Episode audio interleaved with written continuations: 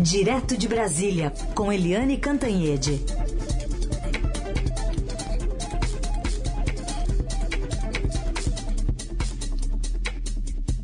Oi, Eliane, bom dia. Bom dia, Raíssa e Carolina, ouvintes. Oi, Eliane, bem-vinda. Vamos começar falando então sobre Augusto Aras, porque por 55 votos a 10 e uma abstenção, o Senado aprovou a recondução dele por mais dois anos como Procurador-Geral da República. Ele já havia passado com folga também pela Comissão de Constituição e Justiça, após uma sabatina na qual ele disse tudo o que os senadores queriam ouvir, né? Ele atacou Lava Jato, a criminalização da política e a imprensa, e ainda jurou que não protege o presidente Bolsonaro. Exatamente. A, a sabatina não foi exatamente uma sabatina, né? Foi um papo ali amigável, porque os mesmos senadores que criticam o excesso de aspas, é, bolsonarismo no procurador-geral Augusto Aras, eles é, ficaram bem satisfeitos com a atuação do Augusto Aras liderando o processo de morte e enterro da Lava Jato. Então, mesmo senadores do PT ah, votaram a favor de mais dois anos do Augusto Aras na PGR. Inclusive teve um bate-boca lá pelas tantas, porque o Alessandro Vieira, que é senador do Cidadania, que é, enfim, delegado de carreira lá de Sergipe, o Alessandro Vieira tem um, entrou com uma denúncia ele e o outro senador que também é delegado, o Fabiano Contarato, da rede, os dois entraram com uma denúncia contra o, o Aras no Supremo Tribunal Federal por prevaricação porque o Aras, segundo eles, não agiu, não tomou nenhuma providência diante de todos os atos é, errados, equivocados e, e, segundo eles, criminosos durante a pandemia. É, e aí o Alessandro Vieira cobrou do PT e o pessoal do PT reagiu mal, reagiu bravo. O fato é o seguinte: o Senado nunca rejeitou, nunca derrubou uma indicação de nenhum presidente para a PGR. Dessa vez não é, derrubou também e votou até com certo prazer. Né? O discurso, Carolina, como você bem definiu, foi um discurso, ele tocou a música que os é, senadores queriam ouvir, porque ele condenou a criminalização da política, ele cri, é, criticou as denúncias, segundo ele, assodadas, sem lastro probatório, que depois acabam frustrando as expectativas. Ele disse que não cabe ao Ministério Público é, substituir, assumir as funções do poder legislativo, do poder judiciário ou do poder executivo. Ou seja, tudo isso era recado para Lava Jato, né? E ele também disse que ele, que ele falava uh, sempre na terceira pessoa, né? Que ele, procurador-geral da República, demonstrou que o único alinhamento dele não é, atenção, né? Não é com o Bolsonaro, não, segundo ele. É com a Constituição. E que ele já demonstrou que contraria, sim, posicionamentos de governos. Mas também não é procurador da oposição, não. Ou seja, é, ele fez um discurso bem ali equilibrado com tudo que os senadores queriam ouvir e disse que atuou na PGR como ele é, sempre disse que atuaria. Aspas, sem espetáculo, sem escândalo. Então aquela história de que ele é protegeu excessivamente o presidente Bolsonaro, protegeu excessivamente os filhos do presidente Bolsonaro e os ministros do governo, inclusive o Ricardo Salles, ex-ministro do Meio Ambiente, isso tudo ficou em segundo, terceiro, quinto plano. Em primeiro plano ficou o Augusto Aras anti-Lava Jato. Então ele foi é, aprovado com facilidade, menos votos, na verdade, do que teve na primeira indicação para a PGR. Mas, de qualquer jeito, 55 a 10 é uma vitória expressiva. Augusto Aras, mais dois anos na PGR, vitória do presidente Bolsonaro. Mas não significa que esses votos todos, 55, são a favor do presidente. Não. Na verdade, são a favor do Aras e contra a Lava Jato. Muito bem. Sabe o que me chamou a atenção? Que quando ele foi falar de urna eletrônica e falou que, tá, que não tem comprovação de fraude, ele falou que a constatação é do, do vice-procurador, né? do, do vice, não foi dele. Não foi dele, né? Não foi dele. Aliás, ele usa muito isso, né? É. O subprocurador, a subprocuradora, quando ele quer cutucar é. o Supremo, quando ele quer dar recado, ele usa os subprocuradores, que são braços direito dele. É. Aliás, aproveitando, tem uma pergunta do Maurício Mendonça é, sobre a outra sabatina do André Mendonça, indicada pro, indicado para o Supremo é, agora adiada para depois de 7 de setembro, que ele quer saber se é uma estratégia para ver o que acontece de confusão no 7 de setembro e ao mesmo tempo antecipam a sabatina do procurador Ara. Você acha que isso aconteceu para evitar uma, uma, piora do cenário que impedisse a sua recondução? Está perguntando o Maurício Mendonça a Maurício Mendonça, que deve ser primo, será? Agora eu que fiquei com a pulga atrás da orelha do André. É agora Mendonça. que eu reparei. É, ou é só uma curiosidade, né? Uma coincidência. Mas vamos lá, Maurício. É, há uma diferença aí né? Porque o Augusto Aras, como eu acabei de falar, ele tem esses, aspas, serviços prestados ao enterrar a Lava Jato. Os políticos gostam disso, porque os políticos são super alvo, ou foram, né, super alvo da Lava Jato. Então é uma isso é uma coisa. A outra coisa é outra coisa, que é o André Mendonça, porque o André Mendonça, ele tem um problema é, pessoal dele, um problema direto dele, porque ele bateu de frente com Davi Alcolumbre, ex-presidente do Senado, um homem que tem liderança no Senado e que é presidente da CCJ, né, Comissão de Constituição e Justiça. Então ele já tem esse obstáculo. E o outro é que o André Mendonça, ele foi ministro da Justiça, foi advogado-geral da União, ele é muito próximo do Bolsonaro e foi escolhido por ser terrivelmente evangélico. Ele, que é pastor é, evangélico. Então, o caso do, do, do André Mendonça é mais complicado e tem um fator adicional e complicador para ele. É que o Bolsonaro acabou de entrar com um pedido de impeachment contra o ministro do Supremo, Alexandre de Moraes. Então, veja bem, a questão uh, contra o, o André Mendonça, a questão Primeiro, da briga, do, do embate dele direto com Davi Alcolumbre. Segundo, o fato dele ser excessivamente evangélico, muito ligado ao Bolsonaro. E terceiro, é, ele está pagando o pato da pinima entre Bolsonaro e Supremo. Né? Porque aí o, o Senado toma partido a favor do Supremo.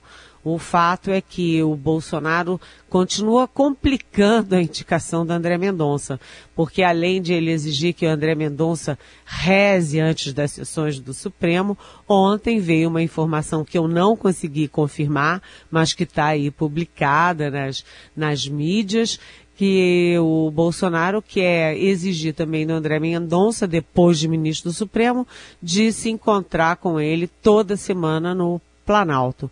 Isso é uma ingerência indevida, absurda, sem pé nem cabeça do Poder Executivo sobre o Poder Legislativo. E deixa o André Mendonça numa situação muito delicada com os próprios ministros do Supremo, porque o Bolsonaro praticamente exige ou exigiria, se essa história for verdadeira, porque eu não confirmei, é, que o André Mendonça fosse uma espécie de espião do Bolsonaro dentro do Supremo.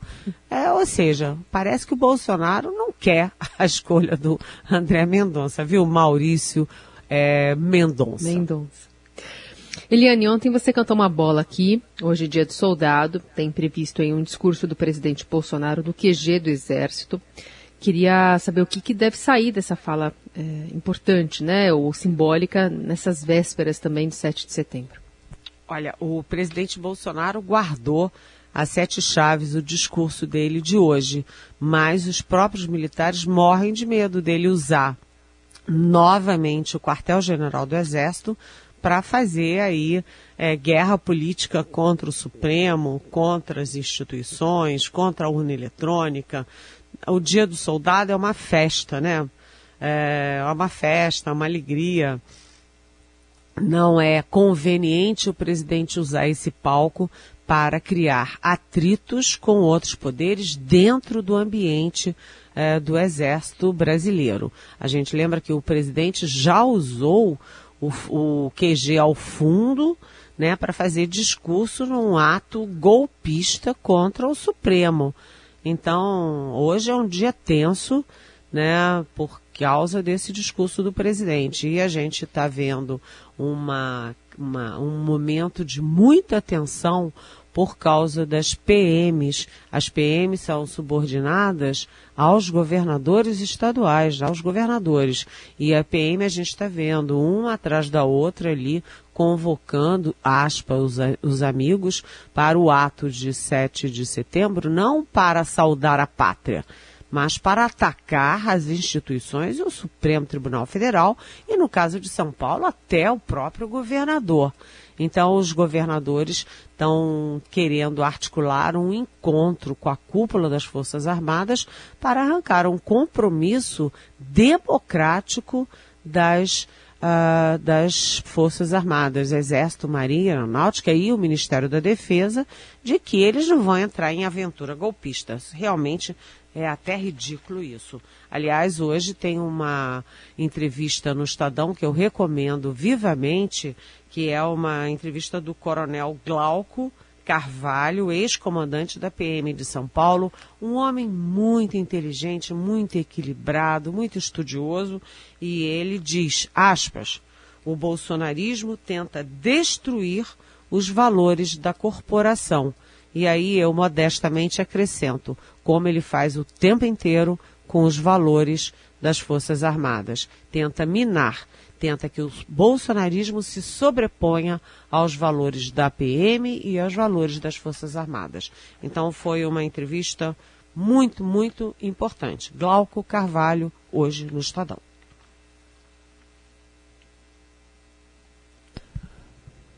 Outro assunto para a gente tratar é o dia quente no Judiciário, com decisões sobre terras indígenas e o sistema 5G de telefonia. Aliás, ontem, diversos indígenas invadiram ali, né? Fizeram atos na esplanada dos ministérios.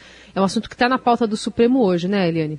É, são 6 mil indígenas é, ocupando ali a, a, esplanada dos ministérios, ali em frente ao Congresso Nacional. E, por quê? Porque tem projetos no Congresso, que são pelo menos cinco projetos no Congresso que são muito considerados muito ofensivos e muito é, que prejudicam muito a causa indígena, prejudicam muito o controle dos indígenas sobre as suas terras. E lá no Supremo vai se discutir a questão temporal da demarcação é, de, de, terras indígenas. Até quando vale uma regra, até quando começa a valer nova regra. Isso atinge 300 áreas indígenas pelo país e não só indígenas, mas também quilombolas. Tudo isso dentro de um contexto em que o presidente da República quer escancarar as uh, áreas, as reservas indígenas para mineração, para agropecuária, para até para hotelaria, né, para tudo. Quer escancarar e acabar, na verdade, com elas. Porque como é que você pode botar tudo isso dentro das terras indígenas e elas continuarem sendo terras indígenas? Vão deixar de ser. Então isso começa lá de cima, do presidente da República e estava está é, descendo para o Congresso, etc. Decisão importante. A outra é que o 5G, a proposta de 5G da Anatel, já tem votos, é, já tem a maioria de votos para passar na, no Tribunal de Contas da União, o TCU. Mas hoje vai ter um voto importante, um voto dissidente do ministro Haroldo Cedrais. Ele gosta muito dessa área, acompanha muito a área de telefonia, foi o homem que, quando era do Congresso, instalou eh, os computadores no, na Câmara dos Deputados, enfim. E eh, o, pelo que eh, eu conversei, ele vem aí quente, criticando muito a proposta da Anatel, porque diz que a proposta da Anatel é, pode prejudicar a instalação, vai custar 2 bilhões e meio para a rede privativa de proteção dos dados é, de segurança, é, os dados sigilosos, né, os dados de segurança nacional do governo, sem ter um projeto efetivo, sem ter a previsão de quem constrói essa rede, de quem vai cuidar da manutenção, de quem vai fiscalizar, como é a, a punição para ser feito e que, além disso, também cria muitas desigualdades regionais no país. Segundo os estudos que estão sendo feitos contrários ao projeto da Anatel, Brasília e Salvador, por exemplo, é, ficariam ah, sem cobertura e levariam é, até 2025 com cobertura só de 40% da sua área urbana né? A capital da República. Como é que pode isso?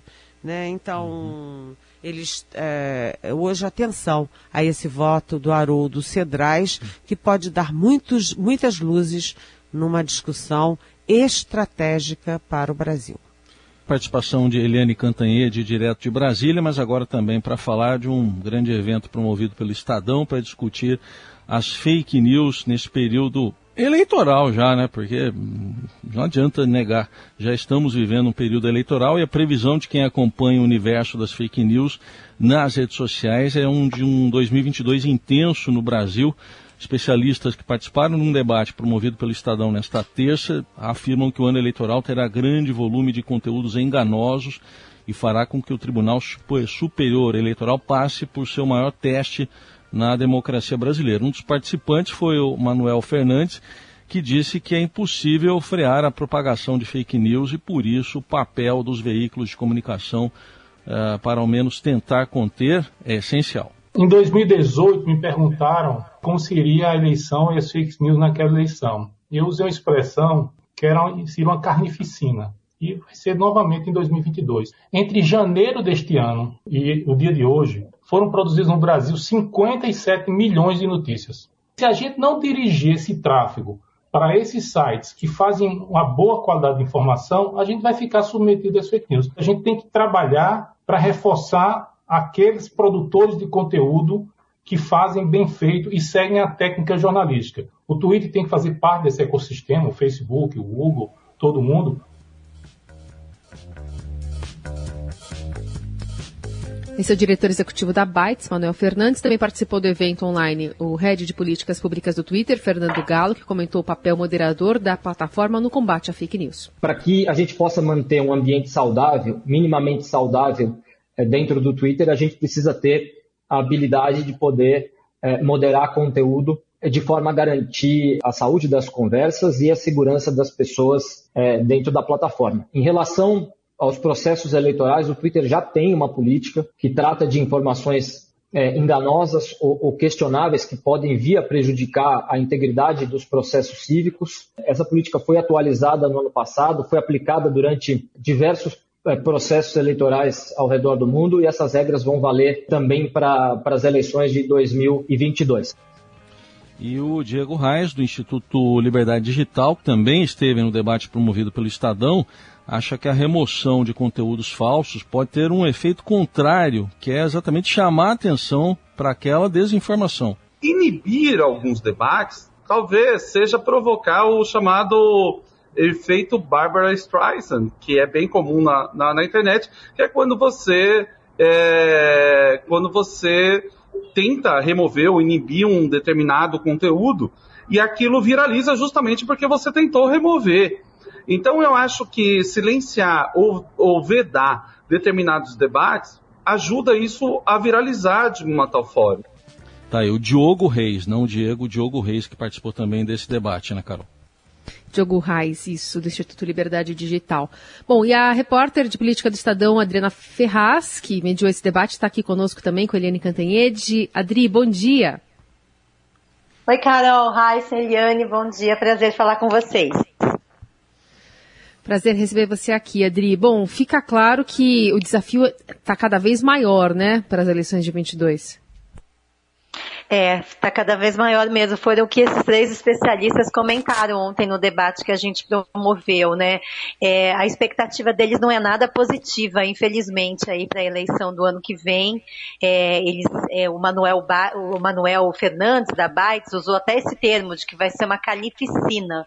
Quis dizer que as fake news são incontroláveis é, diante desse volume enorme de informações, né? Vocês viram o número que ele deu, 57 milhões de notícias produzidas de janeiro para cá. Não dá mesmo para você checar. Como é que você vai checar tudo isso? Não dá. Então, por isso que ele fala da importância dos veículos oficiais de comunicação, da gente reforçar cada vez mais que o eleitor deve buscar essa informação nos canais que produzem essa informação com responsabilidade, né, com credibilidade. Mas é um desafio aí enorme para o TSE o ano que vem, ainda mais, e o Carol, eles não, não, a gente não colocou essa parte deles, mas teve uma outra, alguns outros comentários muito interessantes em relação a, por exemplo, a tecnologia das fake news. Hoje a gente tem instrumentos que tornam a fake news cada vez mais verossímil, né? Você não consegue distinguir, é muito difícil você distinguir. Tem é, aplicativos, é, é, ferramentas online que você consegue até colocar na imagem de uma pessoa um outro discurso. Imagina, você pega lá, vamos supor, é, um discurso do Lula. O Lula tá lá falando alguma coisa. Você pega e muda o que ele tá falando. E fica, fica muito perfeito. Você não consegue distinguir. Então é, é, um desafio enorme mesmo. O Estadão promoveu esse primeiro debate. A gente vai continuar nisso, porque a eleição Heisen já começou mesmo. Aliás, acho que nem acabou, né? Não acaba mais. A gente vive nesse ciclo eleitoral é, o tempo todo. Então a gente já está nessa também, vai fazer um segundo debate na sexta-feira e depois terão outros para a gente tentar é, cada vez mais fazer a nossa parte de ficar alertando para esse risco, né? Oi, é, muito bem-vinda aqui, Adri. Muito legal ah, esse, esse tema. Que é prazer, super... o meu. é, uma coisa, quer dizer, tem dois fatores que eu acho que potencializam esse temor, essa carnificina. Um é que as fake news no Brasil encontram eco encontram até estímulo é, do próprio presidente da República, né? O presidente da República que ataca as urnas eletrônicas com fake news porque nunca teve, jamais teve nenhuma fraude comprovada contra as urnas eletrônicas. As fake news que ele cria contra contra a máscara, contra a vacina, enfim, essas coisas todas. Então esse é um fator complicador no Brasil. A outra, o outro fator é que o presidente Bolsonaro e os filhos do presidente, particularmente o deputado Eduardo Bolsonaro, eles têm conexões internacionais, inclusive com Steve Bannon, que é envolvido com as fake news da direita internacional que foram usadas na campanha do Donald Trump, na campanha do Brexit no, no Reino Unido, etc. É, isso foi contemplado, a questão do presidente da República e a questão é, da conexão internacional das fake news? Pois sim, Eliane. Olha, o Fernando Galo, que ele é o, o head de políticas públicas do Twitter, ele participou. E a gente até deu ter uma pressionadinha dele ali para saber se o Twitter ia fazer aqui no Brasil a mesma coisa que fez com o Trump, né? Que é banir o Trump depois de tanta fake news e, e, e que ele promoveu, é, incitando os seus apoiadores a invadir o Capitólio, deu tudo aquilo que a gente viu e já serviu de exemplo para o Bolsonaro, que imediatamente aqui no Brasil disse que poderia acontecer a mesma coisa aqui, né? Então a gente perguntou ao Fernando Galo se essas manifestações tão constantes do Bolsonaro é, levantando eventuais fraudes, que a gente sabe que não vai ter, mas alimentando né, a sua rede bolsonarista a propagar isso, se isso poderia então culminar num, numa decisão extrema do Facebook de bani-lo. Ele diz que o Facebook tem, o Facebook não, perdão, o Twitter tem tem essa política direcionada aos líderes globais. Claro que ele não antecipou se isso vai acontecer, mas diz que na eleição a plataforma vai ficar de olho nisso e é um, é um risco que se corre, né? Porque realmente é, tudo isso que o Bolsonaro fez em relação às urnas eletrônicas, ele alimentou toda essa rede dele e a gente viu que até o Congresso votou, né, a questão do voto impresso. E o Manuel Fernandes também foi muito interessante o comentário dele, viu, Eliane? Ele falou assim que é, essa questão, especialmente do voto impresso e, e de colocar dúvida na urna eletrônica, cresceu de uma forma tão grande que a gente também tem que se questionar se a gente também não alimentou isso, né? Porque cada um tem uma sua parcela. Ficar falando, falando disso o tempo inteiro também faz o bolo crescer. Então, a gente falou disso e falou também sobre esse poder moderador que se cobra das plataformas, de plataformas terem que remover, elas fazem isso, né? Removem conteúdo, olha, coloca ali o aviso, esse conteúdo foi removido porque ele tinha desinformação, era fake news.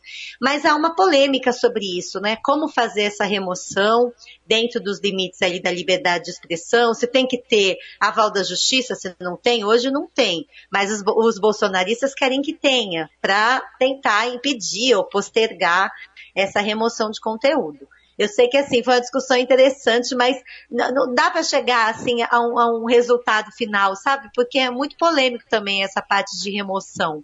Mas falar disso acho que é muito importante sempre, né? É, e dia sim, dia também a gente vê, por exemplo, o presidente publicando é, no Twitter redirecionando seguidores para o Telegram, né? Que tem um outro tipo de política de conteúdo. E aí, enfim, cada um vai encontrando o seu caminho aí nessa, nessa discussão que coloca tanta fake news no mercado. Enfim, e assim Adri... como o WhatsApp, né, Carol? Ai, desculpa, só, só para terminar. Assim como o WhatsApp, o Telegram é muito difícil de você controlar. Sim, Se as plataformas sim. abertas, né, já é já é uma dificuldade enorme, nas fechadas, então, esses grupos, o WhatsApp tenta limitar, né, quando você quer compartilhar uma mensagem para não ir para tanta gente. É, mas é um desafio e tanto, né? É a gente que é da imprensa é, formal, né? Imprensa séria tem que, tem que ficar no, de olho mesmo, ficar em uhum. cima. Muito Adriana bom. Ferraz, participação especial aqui no Jornal Dourado de hoje. Obrigada, Adri. Bom evento também na sexta-feira. Obrigada, bom dia para vocês. Obrigada, Adri. Beijão. Beijão. Bom, um beijão também para Eliane Cantanhede. Volta amanhã aqui a partir das nove no Jornal Dourado. Valeu, Eli. Até. Beijão.